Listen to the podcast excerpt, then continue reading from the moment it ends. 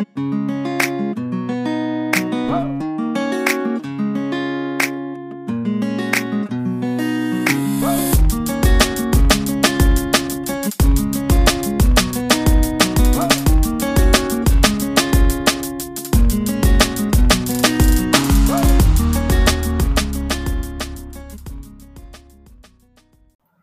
olá, pessoal, sejam todos muito bem-vindos a mais um episódio do Exercício Também é Ciência, esse nosso podcast aqui quinzenal, onde a gente aborda as maravilhas do mundo do exercício. É um prazer estar aqui com vocês em mais um episódio, junto ao meu amigo e companheiro Guilherme. Tudo bem, Gui?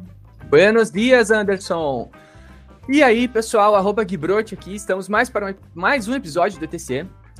E, como eu sempre digo, enviem as suas perguntas, sugestões de temas, sugestões de discussão, dúvidas, questionamentos, desabafo, enviem uma confissão que seja para o nosso Instagram, arroba exercício também é ciência.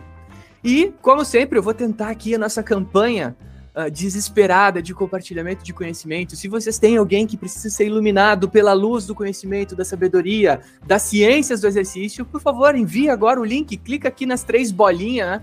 Do seu agregador de podcast e envie aí para um amigo que vocês acham que possa se interessar de alguma forma por ciências do exercício. E está aqui hoje para nos aquecer, para nos iluminar com o seu conhecimento, com a sua sabedoria, mais um novo integrante, um novo membro, um novo braço, um novo alicerce deste podcast, Regis Radaeli. Buenos dias, Regis! Buenas, Guilherme. Buenas, Anderson. Então, buenas ouvintes. Para mim é uma honra poder integrar esse time aqui, do Anderson, do Guilherme, poder falar de ciência, poder falar de, de saúde, poder falar de exercício, temas que eu adoro. Então, para mim é uma honra poder iniciar, né, uh, nessa equipe aqui, que é praticamente, era praticamente Romário e Bebeto da Copa de 94. Muitos ouvintes não sabem o que, o que eu tô falando agora. Então vão pro YouTube, coloquem lá Gols Copa do Mundo Bebeto e Romário, vocês vão ver que é praticamente o Anderson Guilherme. E eu agora fazendo parte desse podcast, poder falar de coisas que eu adoro: ciência, exercício, saúde, descrição de, de, de, de treino. Vamos lá então, tentar somar o podcast aqui. Muito bem, legal. E do que, que a gente vai falar hoje, Regis? Qual é o artigo foco de hoje aí, cara? Bom, o nosso artigo de hoje, eu vou dar uma série, vou dar início a uma série de podcasts hoje, certo? Uma série de prescrição de treinamento para indivíduos idosos, ok? É, a gente vai fazer uma série de, de, de, de, episódios onde a gente vai tratar, vai construir uma rotina de treino para os nossos alunos idosos, certo? E para construir uma rotina de treino, a gente precisa, a primeira coisa que a gente precisa entender é quais exercícios que nós vamos escolher, certo? Uh, e para isso eu escolhi o artigo de revisão, certo? Esse é um artigo de revisão narrativa, eu sei que o, Guilherme e o Anderson já trataram disso aqui, certo? Então, o que, é uma revisão? Os alunos, os, os pesquisadores, eles compilaram artigos que eles acham interessantes, certo? E fazem conclusões, fazem sugestões, fazem análise a partir desses, desses estudos para construir essa revisão narrativa? O título desse artigo é bem interessante, é quase que o nome de um, de um livro, o nome de um, de um, filme, mas é muito bom porque nos chama atenção, né?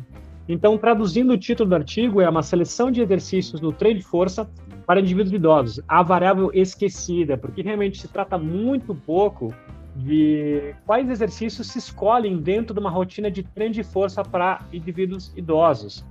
Esse artigo é uma parceria entre pesquisadores brasileiros e dos Estados Unidos. Ele é um artigo do Sports Medicine. Não é um artigo de acesso livre, certo? Mas está disponível no ResearchGate, então você pode acessar a partir de lá, certo? É um artigo da revista do periódico chamado Sports Medicine e é do ano de 2020, então é um artigo bem recente. Então, o que mais tem de novo na literatura está nesse artigo aqui. Uh, vou acrescentar um, algumas coisas aqui que uh, o ResearchGate, né? A gente já falou em outros episódios aqui, é como se fosse o, o Instagram de pesquisadores, né? Então, para você aí que quer entrar nessa área do conhecimento, nessa área da ciência e começar agora, ao invés de ter aquela blogueirinha fit para seguir, quem sabe você começa a seguir um pesquisador, né? Você bota follow nele e aí você começa a receber os artigos que ele produz, uh, os materiais que ele publica, para então saber uh, o que aquele seu pesquisador uh, favorito está publicando.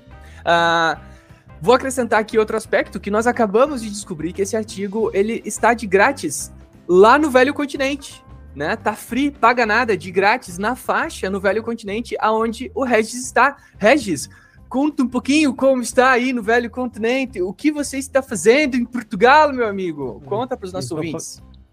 É pá, como dizem muitos portugueses, é pá, o que eu estou fazendo aqui? Eu sou hoje é, investigador contratado da Universidade de Lisboa, certo? Conheço já o Guilherme e o Anderson lá de muito tempo atrás, tá? Não vou falar o ano, tá? Porque senão o pessoal vai conseguir nos datar aqui muito.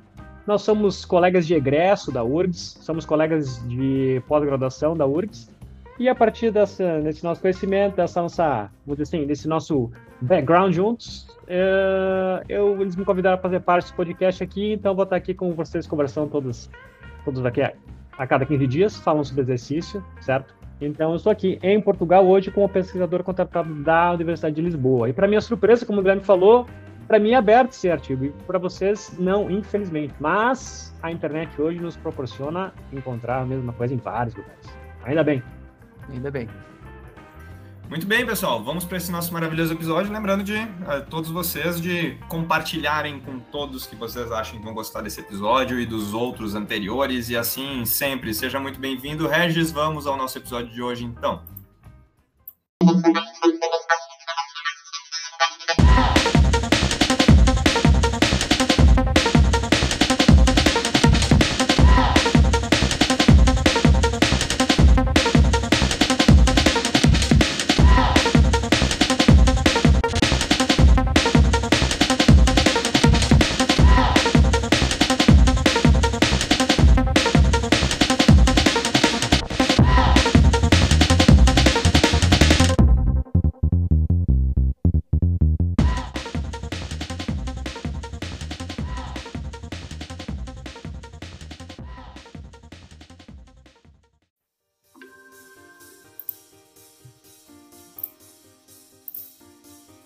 Começando esse primeiro bloco, vamos iniciar como usual, apesar de ser uma revisão narrativa, toda revisão narrativa tem uma introdução que, tentando nos convencer, nos vender o peixe, aonde os autores puxam a brasa pro seu assado, não é?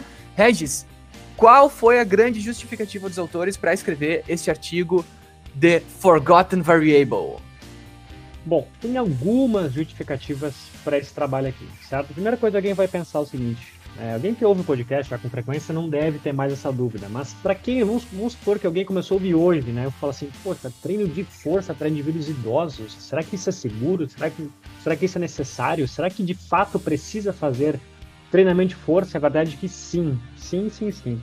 Todo indivíduo idoso, não só indivíduo idoso, tá? Mas vamos, como é o nosso tópico aqui, indivíduos idosos, precisam, é fundamental que eles façam um treinamento de força. Por que é fundamental?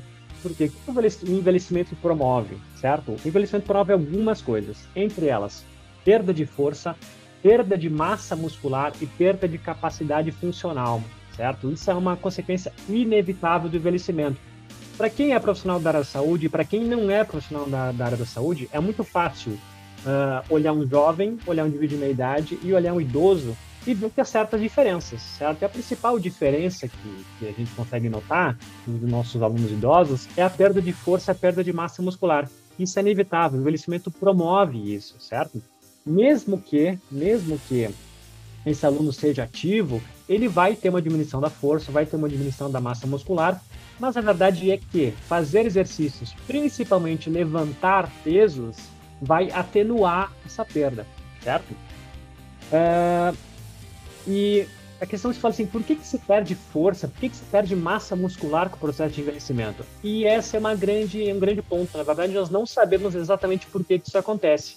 Nesse início desse trabalho, eles, eles falam isso, uh, que é muita questão do desuso, né? Ou seja, um indivíduo idoso começa envelhecer e para de fazer determinadas atividades, certo? E isso é o principal responsável por perder força e perder massa muscular. E a verdade é que não é só isso, não. Isso não explica em tudo, em todo. Porque, mesmo se nós olharmos aqueles atletas master, e eu estou falando de atletas master, não é aquele idoso que faz exercício três ou quatro vezes por semana. Não, estou falando de indivíduos, aqueles indivíduos que são atletas master. Mesmo esses indivíduos, certo? Esses indivíduos também têm perda de massa muscular com o processo de envelhecimento.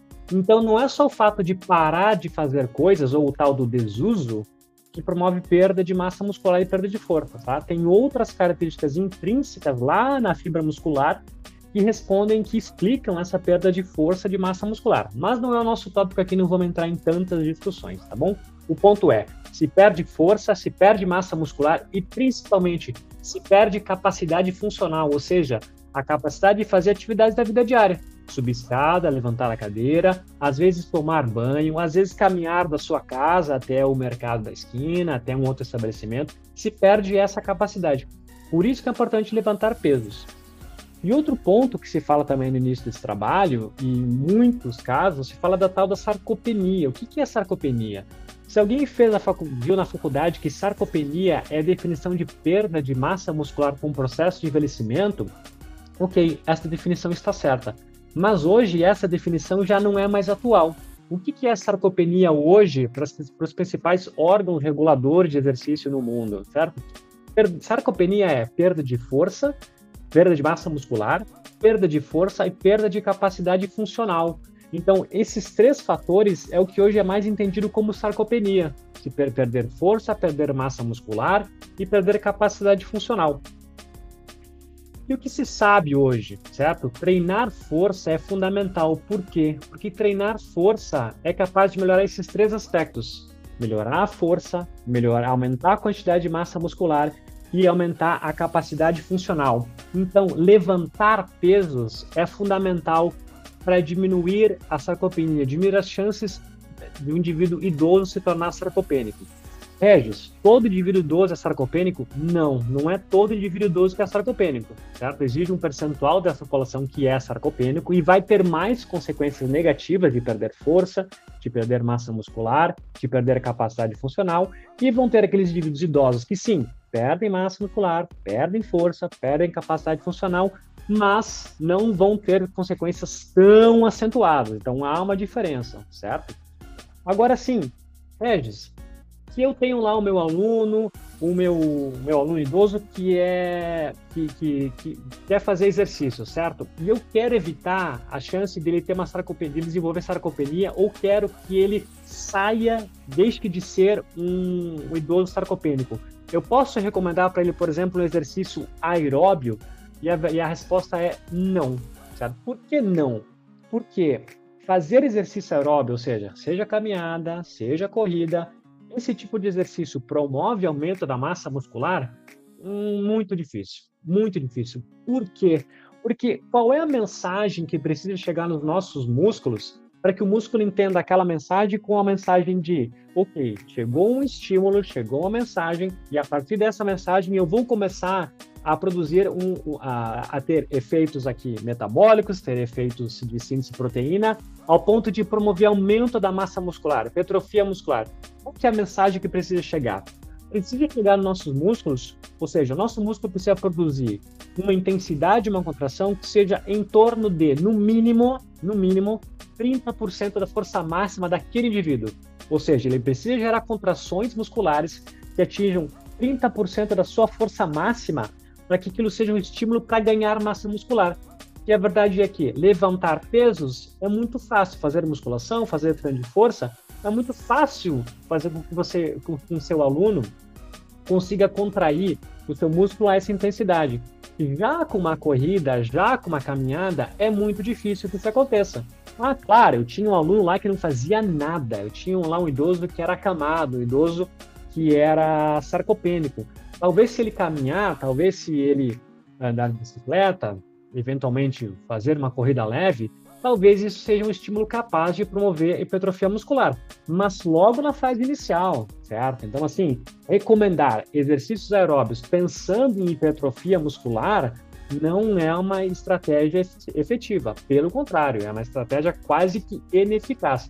Por isso que levantar pesos, fazer treino de força é a principal modalidade para aumentar a massa muscular, aumentar a força e aumentar a nossa funcionalidade. Então, essa é, esse é o principal racionalidade desse trabalho, certo? Explicar, escolher exercícios que são interessantes para aumentar a massa muscular dos indivíduos idosos.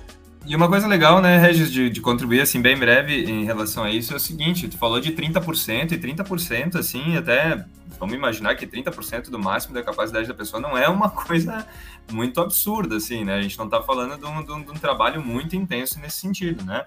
No entanto, às vezes se subestima tanto a capacidade do idoso, né? Na, na, na academia se, é, se acaba, às vezes, treinando com cargas tão baixas, porque se pensa que o idoso vai se partir ao meio, assim, né? Se, se, se colocar um pouquinho mais de intensidade, que acho que é bem importante estabelecer esse, esse padrão mínimo mesmo, por mais que pareça baixo, às vezes não é tão baixo para o protecionismo que às vezes as pessoas têm com essa população. Hum, não, exatamente, exatamente isso. O fato de ser o mínimo não significa que é, é próximo dessa zona de intensidade que tem que ser trabalhada. Não, é a questão seguinte: isso é o mínimo que o músculo tem que receber para promover, para ter a mensagem de promover hipertrofia. Idosos podem treinar, e a gente vai ver mais à frente, em outros próximos episódios, podem treinar com 70, 80, às vezes até 90% da sua capacidade máxima de força, que é seguro e é efetivo, certo? Então, questão, não vamos confundir com o mínimo como sendo, ah, tem que ser em torno disso. Não, a mensagem é, isso tem que ser o mínimo que tem que ser feito. Então, sim, como o Anderson falou, indivíduos idosos podem sim treinar com intensidades bem mais elevadas do que essa de, de 30%. Maravilha, maravilha. Então, como nós vimos, uh, é possível treinar os idosos e agora vem a questão, né? Quais são os exercícios que a gente vai selecionar? Uh, como eu estava dizendo antes, essa é uma revisão narrativa e a gente vai separar ela um pouquinho diferente, né? A nossa estrutura não vai ser uh, em métodos, resultados e discussão. nós falaremos direto agora o que os autores encontraram na sua investigação científica, na sua revisão narrativa.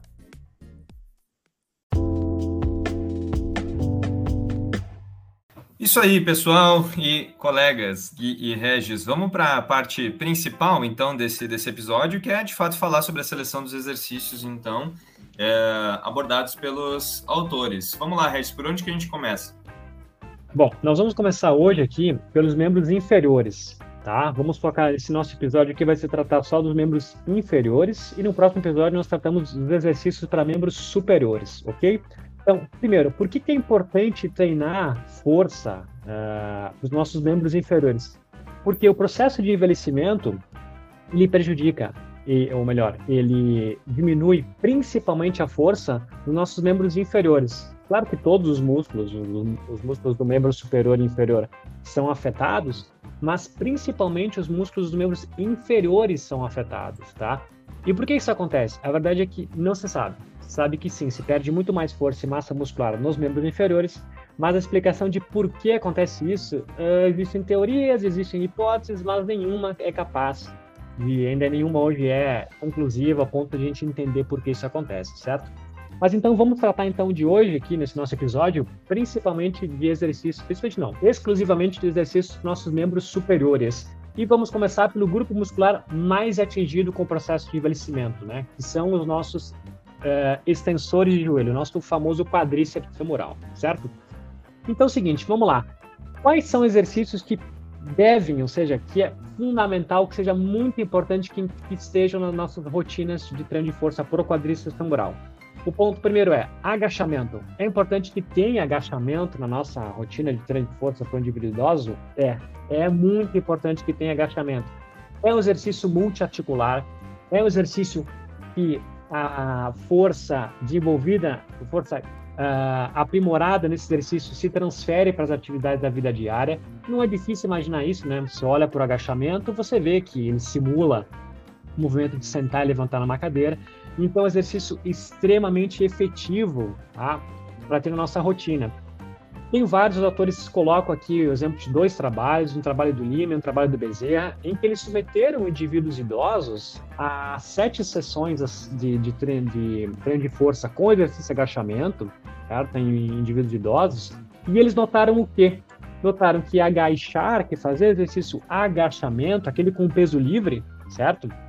Em que eles colocam a barra, foi efetivo em melhorar a força e a força desses indivíduos, certa força que eles ganharam no agachamento, houve uma correlação com a melhora funcional.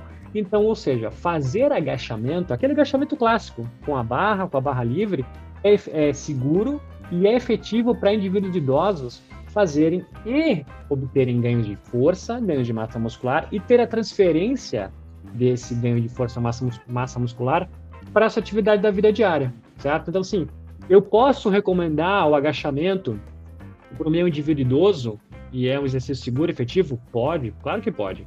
A questão é assim, Regis, só claro que é difícil que para um, um indivíduo idoso que às vezes nunca entrou numa academia, é difícil que ele faça um agachamento, certo? Claro que é difícil, nunca fez, ele tem até medo, certo?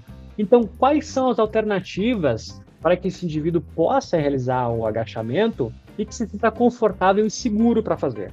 Por exemplo, o exercício hack, certo? Aquele que é um, um equipamento em que é o peso guiado ou uh, que tem um hack que ele fica, que ele é inclinado tem aquele exercício que é um agachamento, que a barra também é guiada, são com cabos do lado também. Esses são exercícios que simulam agachamento e são efetivos, certo?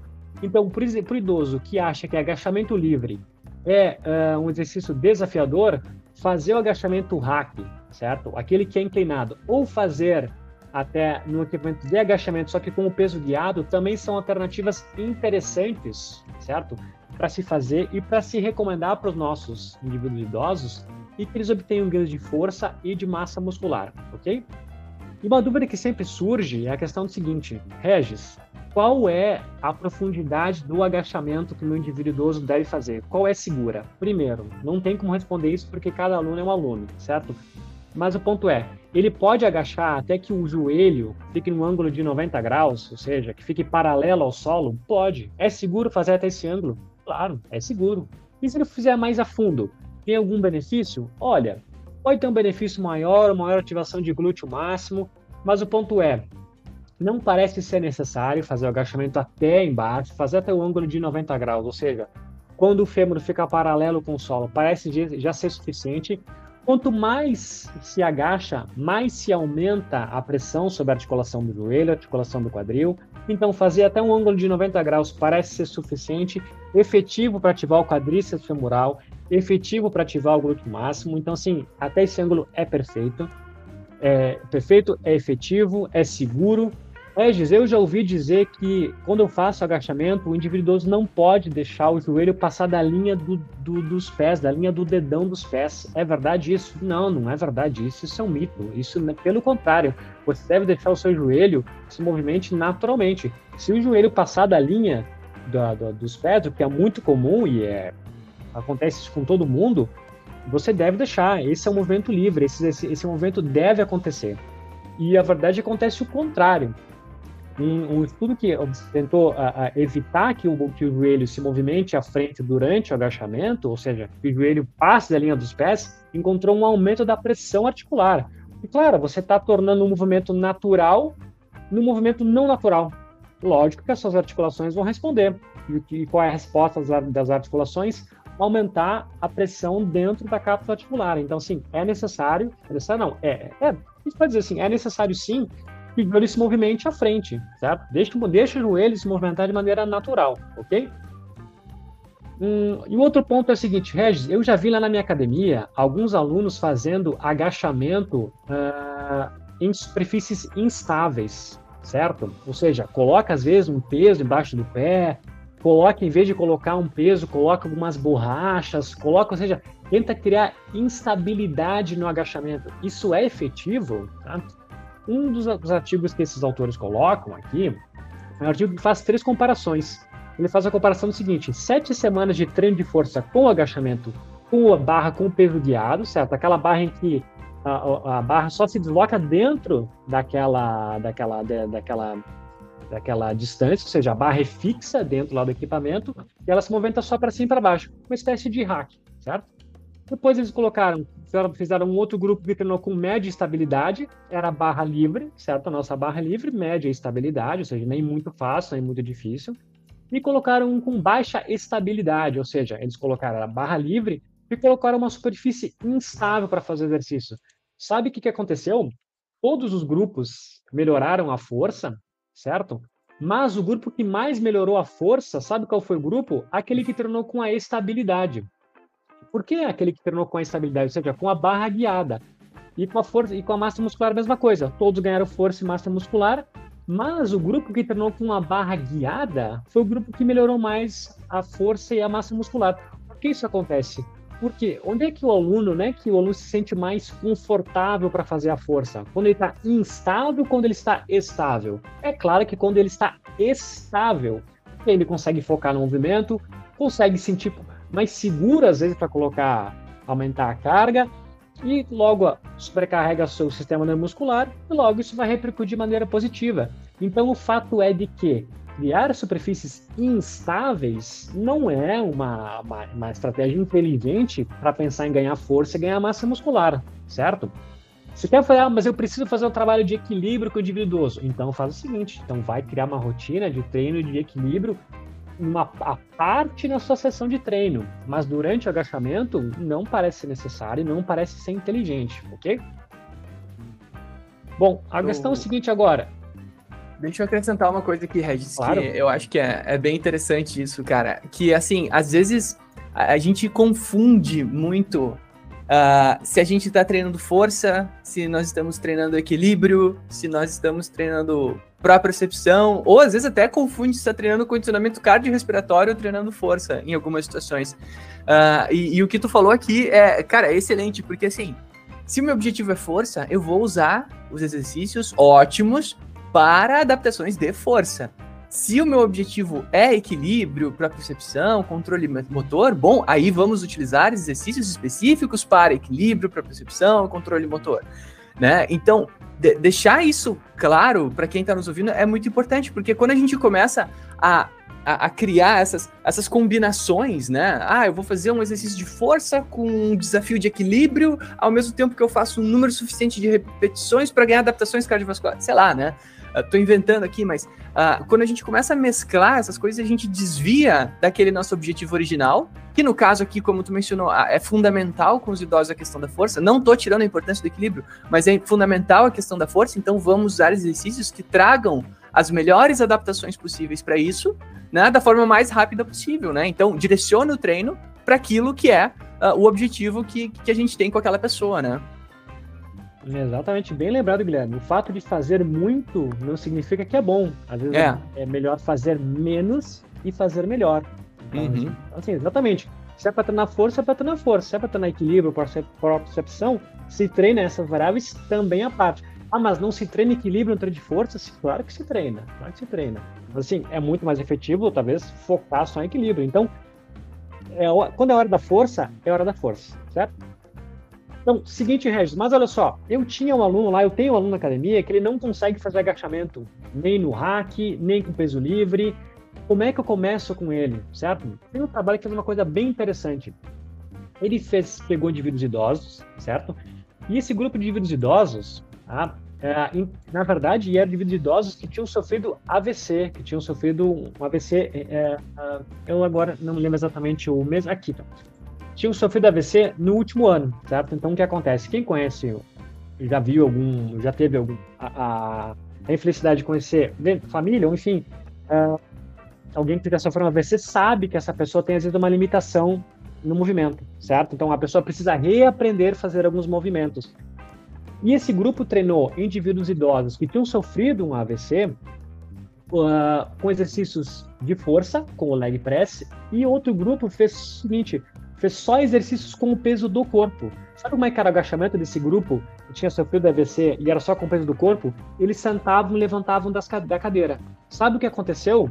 Os dois grupos melhoraram os níveis de força fazendo o, o leg press, o grupo que fez o leg press e o grupo que treinava fazendo o movimento de sentar e levantar a cadeira. Então, ou seja, quando eu tenho um indivíduo idoso que não é capaz de fazer o agachamento no hack, com peso livre, eu posso é, começar com uma rotina que é levantar e sentar da cadeira? Pode, pode. É efetivo, claro que é efetivo.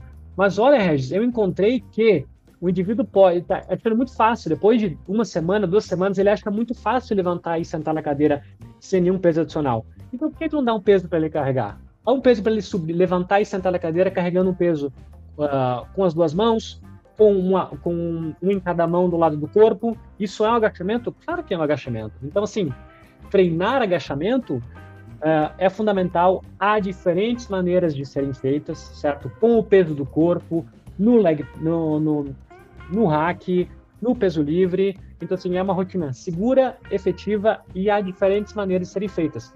Regis, e se eu fizer isometria, aquele que se chama de cadeirinha, em que o aluno fica, o idoso fica sentado, encostado na parede, no ângulo de 90 graus, é um bom exercício? Uh, não. Sabe por que não? Porque esse exercício, normalmente, ele leva muito a pressão na cápsula articular do joelho. Então, esse exercício não parece uma boa alternativa. Sempre lembrando, todos os exercícios isométricos aumentam a pressão na cápsula articular. Então, em muitos dos casos não é recomendado. É melhor fazer exercício dinâmico de agachamento do que exercício isométrico, ok? Vamos ao nosso leg press, também um exercício bastante famoso, bastante recorrente na nossa rotina de treino. É um exercício efetivo? Sim, muito efetivo, certo? Para quadríceps, para glúteo máximo, tem extensão de joelho, tem extensão de, de tem, tem movimento do quadril, então uma rotina, um exercício muito importante para estar na nossa rotina, certo? promove a ativação dos nossos principais músculos do quadríceps, certo? Uh, ele, inclusive, é, às vezes, para um aluno que tem algum problema na coluna, o fato da coluna estar estável durante o exercício é, é, é uma, uma alternativa, certo? Então, assim, uh, se eu não puder fazer agachamento, eu posso substituir por um leg press? Pode. É a mesma coisa? Não, nunca é a mesma coisa, mas o fato é, sim, ele é um exercício uh, efetivo para ativar nossos músculos do quadríceps, certo? Porque a carga sobre a coluna vertebral normalmente é reduzida, ok? É, grandes mistérios sobre a leg press, certo? Pode fazer extensão de joelho? Pode, pode fazer extensão de joelho. Não tem nada que diz, ah, tem que, a leg press tem que ser amplitude reduzida. Não, não é amplitude reduzida. Você pode fazer extensão de joelho completa, certo? Distância dos pés lá na plataforma, certo? Qual é a distância? A distância está confortável. Normalmente, o idoso se acha, acha que a distância, a largura dos ombros, né, ou seja, colocar os pés numa, numa distância que seja semelhante à largura dos ombros, parece ser uma distância confortável, certo?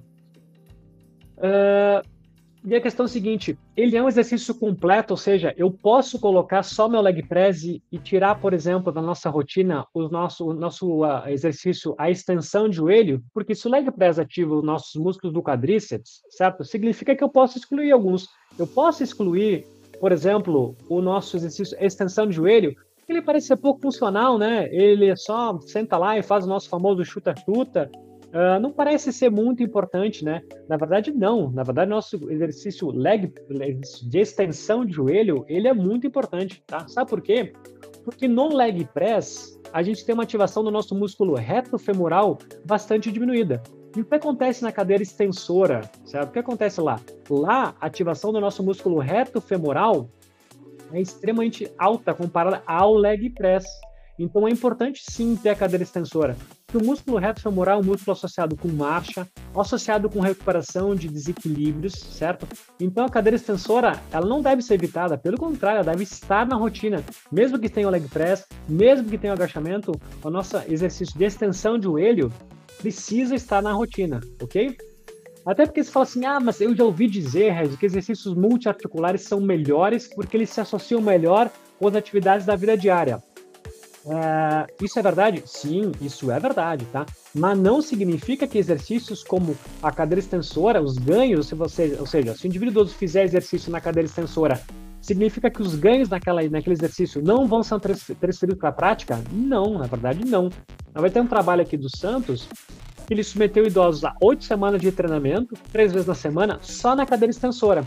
E sabe que ele observou? Que os ganhos de força na cadeira extensora se associaram com as melhoras funcionais. Então, sim, o que se ganha na cadeira extensora é transferido para a prática, para as atividades da, atividades da vida funcional dos indivíduos idosos. Então, assim, pode e deve estar na rotina a cadeira extensora.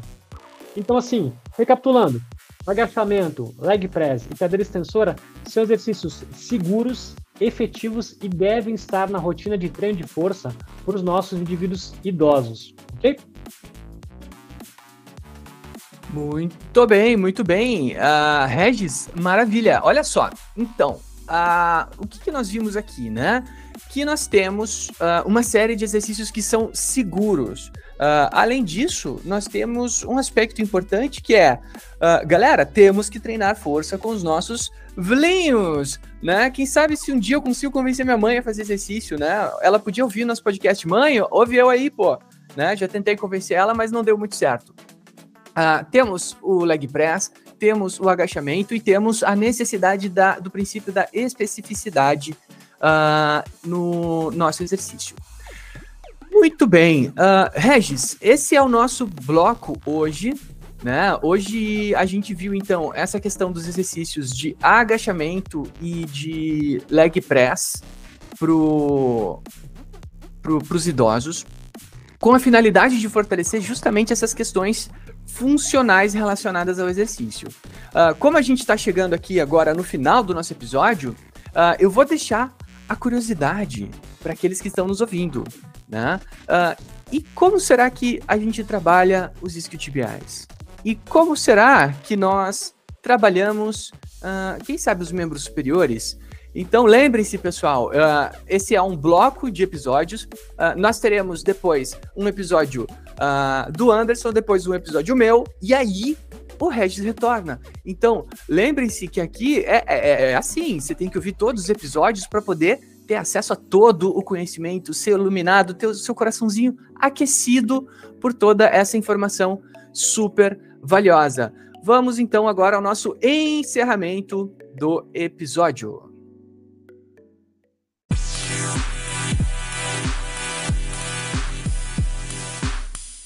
Muito bem. Obrigado, pessoal, por ouvirem mais esse episódio. Ah, e eu deixo aqui sempre aquela mesma dúvida, né, pessoal? Será que o que o Regis falou é verdade? Será que ele interpretou adequadamente uh, os resultados dos autores e as suas colocações? Galera, só tem um jeito de saber isso. É vocês clicando no link aqui na descrição deste podcast e acessando o Instagram dos pesquisadores, acessando o ResearchGate, né? E lendo o artigo na íntegra, aonde os autores disponibilizaram para vocês lerem e acessarem o artigo. Uh, como dica cultural, eu vou deixar aqui para vocês uma série que tapou um buraquinho no meu coração quando eu terminei de assistir uh, Big Bang Theory, né? Uh, quando eu terminei Big Bang Theory, eu disse, eu preciso de mais, eu quero mais disso. E aí, eu encontrei essa série The Young Sheldon, né? Que trata uh, sobre o jovem Sheldon, um dos protagonistas da série, talvez o protagonista da série, agora, criancinha, né? Contando os problemas de ser ali uma criança super inteligente, super dotada, né? Nos anos 80. Então, bem, bem, bem interessante, super recomendo. E agora eu pergunto para ele, Regis, qual a sua recomendação cultural? A minha dica cultural é um, é um filme do Netflix chamado Nada Novo no Front. Ele é a adaptação de um livro também chamado Nada Novo no Front. Já, na verdade, é a terceira adaptação já desse livro. Tá? Uh, e esse livro, um pequeno spoiler aqui, ele trata de, relatos de um soldado que foi lutar a Primeira Guerra Mundial. Tá? E ele retrata o, como era antes ir, durante a, a vida nas trincheiras, uh, e que dá uma visão real do que é a guerra, né? Porque hoje nós temos talvez a, a guerra ou a invasão né, da Rússia na Ucrânia talvez essa seja a guerra mais documentada da nossa história, porque até os próprios soldados fazem, fazem lives, fazem vídeos, e dá a impressão de que a guerra é uma coisa.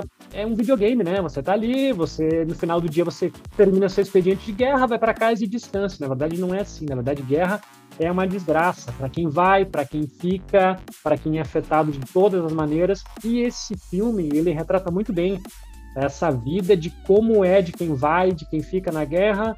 Então, assim, uh, recomendo muito assistir para tirar um pouco essa versão glamorizada de que guerra é uma coisa uh, bonita, uma coisa honrosa, aí que você vai e você volta da guerra e você sai da guerra e terminou. Terminou a guerra, a guerra terminou em você, terminou e não tem nenhuma consequência. Pelo contrário, você trata muito bem todas as consequências de quem vai, de quem fica. Não é um filme, não é, não é um, um, um filme tranquilo, um filme fácil, certo? Mas eu acho muito necessário. Quando você estiver ali disposto a ver e saber que vai, talvez ficar um pouquinho tocado pelo filme, uh, recomendo, tá? Muito bem, legal. A minha dica cultural vai, como esse episódio vai ao ar na semana da Copa, do início da Copa, né? Minha dica cultural tem a ver com futebol, é um outro podcast que eu recomendo muito. Embora ele não tenha mais atualização, os episódios estão disponíveis e, na verdade, estão atualizados porque ele trata de um tema que vai ser sempre atual. O nome é Fronteiras Invisíveis do Futebol e ele analisa questões como o futebol interfere nas questões políticas e geopolíticas de diferentes países. Então ele traça um paralelo entre história do futebol história política do país, estabelecimento do Estado e tal, e como que um interfere no outro. Então é um podcast muito legal, tem mais de 90 episódios, eu acho, de vários países, e, enfim, é, recomendo muito, é muito bacana para a gente entender como o futebol ultrapassa é, a questão dos campos, né? E interfere nas vidas das pessoas, de uma, de, às vezes, de uma forma é, muito mais impactante do que a gente imagina. Pessoal, muito obrigado por ouvir o episódio de hoje. Fiquem ligados no nosso feed para os próximos episódios. Um abraço para todos aí.